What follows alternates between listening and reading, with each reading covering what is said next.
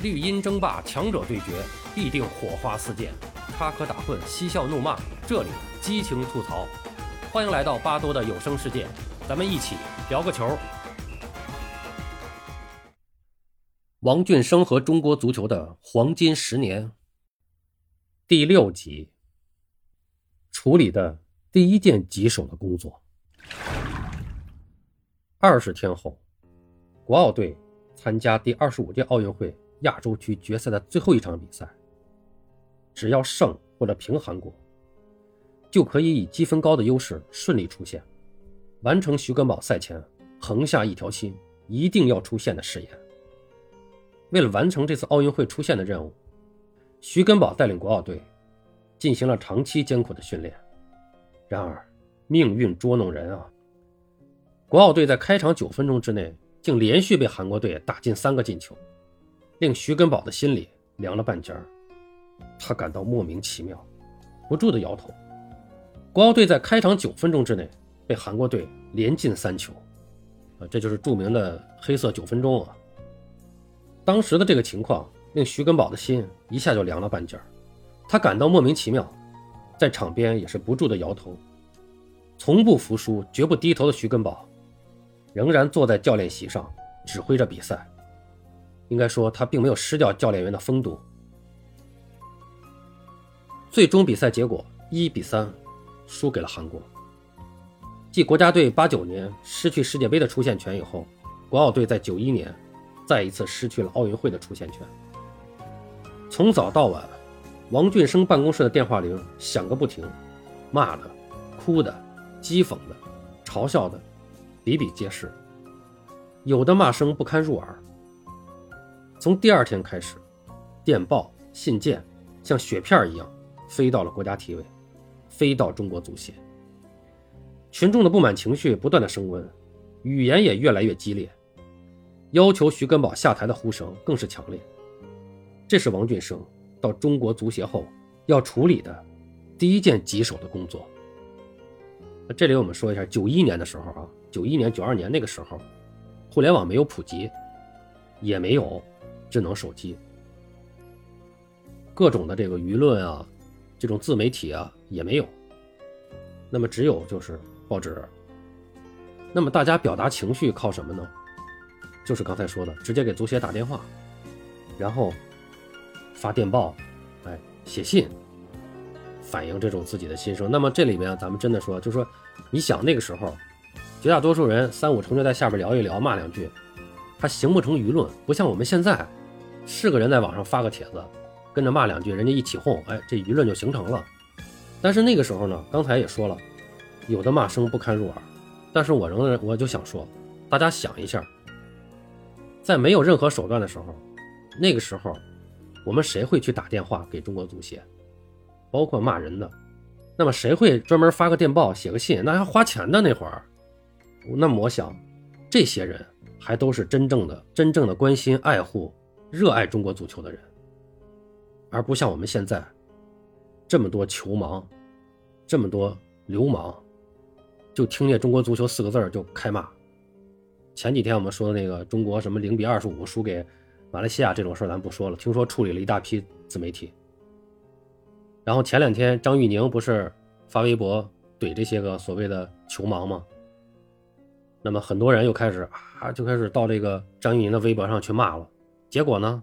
已经退役的那个张玉宁，跟李金羽他们一个时代的那个啊玉面杀手张玉宁，他的微博躺枪了，被大家骂了一个狗血喷头。所以我就说啊，真的是你说他说他是球盲流氓，一点都不过分。连哪个张玉宁都没搞清楚，两个人差了好几十岁，一个都退役多年了，一个现在刚刚二十四岁，是当红国脚，一个是早的退役国脚。完全都不管是怎么回事儿说到这儿等于说了个题外话。其实我就想表达，当时那些所谓的骂声不堪入耳那些人，那都是真爱中国足球的人。我们回到当时的场景。那么国家体委办公厅召集有关方面的人员开会，专题研究国奥队返京后的安排。王俊生第一次走进国家体委的大会议室。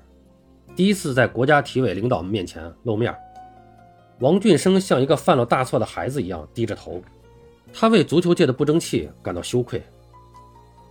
但是他当时绝对没有想到，这种心境一直陪伴了他十多年。后来王俊生才知道，当时武少祖本来是想找他个别谈话，说国奥队的事儿了。也就是说，要在会议之前，先跟他单独聊一下，然后沟通一下。把这个事儿大概的处理方案啊，两个人先沟通一下，心里有个底，然后再开会。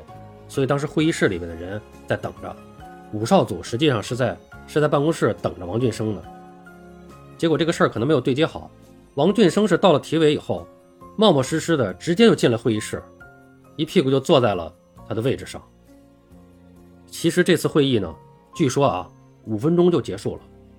会议结束以后呢，武少祖。又把王俊生叫到了他的办公室，就跟他聊。国奥队这次没有出现，会有什么影响呢？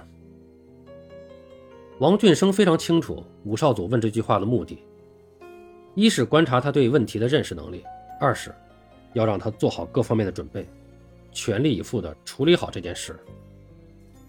于是王俊生就开始回答：呃，一是会在全国的球迷中。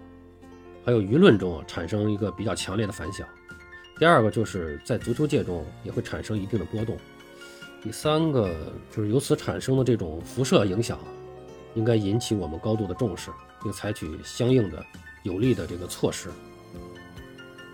那么实际上呢，王俊生已经开始寻找解决当前这个危机的方案了。武少祖没有打断他的话，一直在认真的听着。等他说完以后呢？武少祖示意秘书打开录音机，这里面传出了武少祖的一段录音。昨天晚上，中国国奥队一比三输给了韩国队，从而呢失去了奥运会的出线权。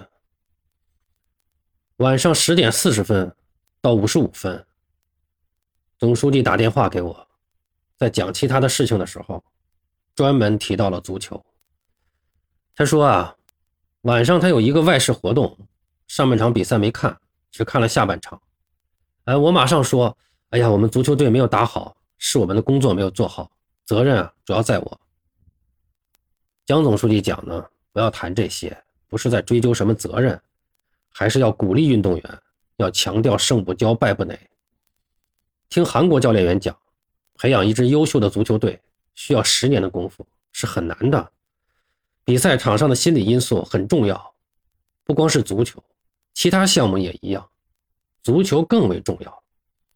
要强调顽强作风和战斗精神。女排这方面表现得很好，球类运动对人的精神振奋很有关系。这次足球比赛要胜不骄，败不馁，总结经验，继续前进。任何事业都要经过挫折，克服困难，最后才能取得胜利。秘书关掉了录音机，吴少祖说：“这是我刚才在会上讲话的一部分，因为跟足球有关系，啊，所以就放给你听一下。我们都要按照江总书记的要求，努力把足球工作搞好。”吴少祖看了看王俊生，继续说道：“你刚刚来到足协，不到一个月的时间，工作呢还不太熟悉。”但是要尽快的适应和熟悉。具体说呢，你要做到以下几点。王俊生认真的记录着，从这次武少组比较长时间的谈话中，王俊生预感到，国奥队的失利将是引发中国足坛一场大地震的导火索。武少组的讲话归纳起来有四个要点，就是要给王俊生一个特权。一个支持，一个任务和一个政策。一个特权，就是说，由于足球已经引起社会和媒体的广泛关注，在体育界也显得十分重要，因此，你有事儿可以随时找体委主要领导，无需预约。那么，什么叫主要领导啊？主要领导就是一把手。武少组的这个意思就是，你要有什么特殊的事儿、特别重要的事儿，你可以越过你的主管领导，给了他这个授权。为什么说叫一个特权？一般呢我们按照组织组织规定啊，组织制度，要逐级汇报，那么这时候给了他一个特权，就是你要是有特别重要、特别紧急的情况，你可以不管其他人，直接找我汇报。因为他说找体委的主要领导，主要领导那只有五少组，只有一把手才才叫主要领导。那么一个支持，就是说希望王俊生要放大胆量去干，要有敢冒、敢闯、敢干的精神，要在目前不利的环境中带领足协一班人杀出一条血路来。如果有了成绩，哎，都是你们足协的；一旦出现问题，责任由我五少组来担。哎，我五少组已经做好了因为足球而被罢官的准备。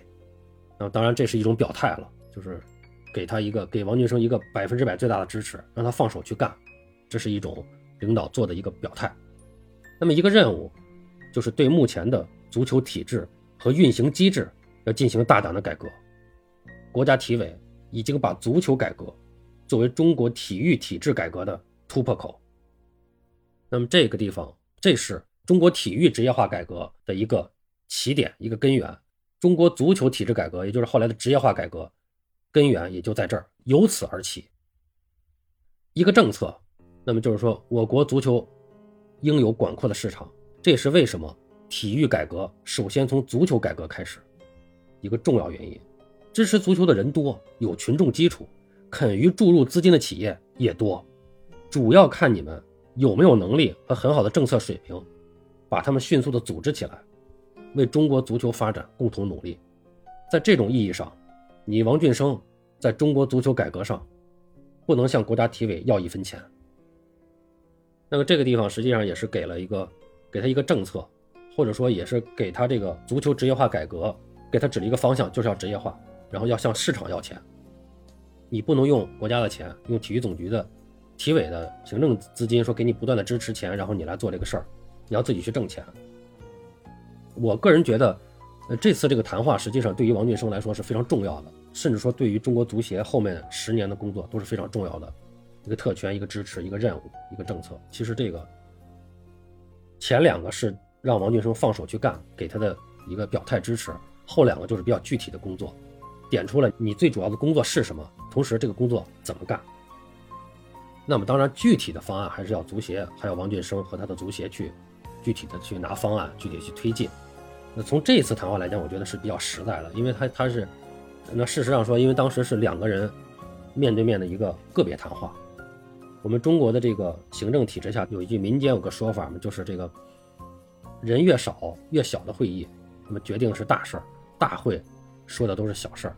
啊，其实也不是说大会说的是小事儿，主要是大会上那么要宣布的事儿。通常都是提前研究好、定好了，就大的方向、方针、政策已经都定好了，啊，那么越是这种小范围的谈话，可能决定的才是关键的事情，决定的是事情方向的走向。那么说，王俊生是凭着一颗真诚的心来到了中国足球协会，经过不到一个月的亲身体验，王俊生明白了，仅靠一颗真诚的心是远远不够的，是不能把中国足球搞好的，他更需要的是勇气。智慧和才干。好了，朋友们，王俊生和中国足球的黄金十年，今天我们就讲到这儿，我们下期继续。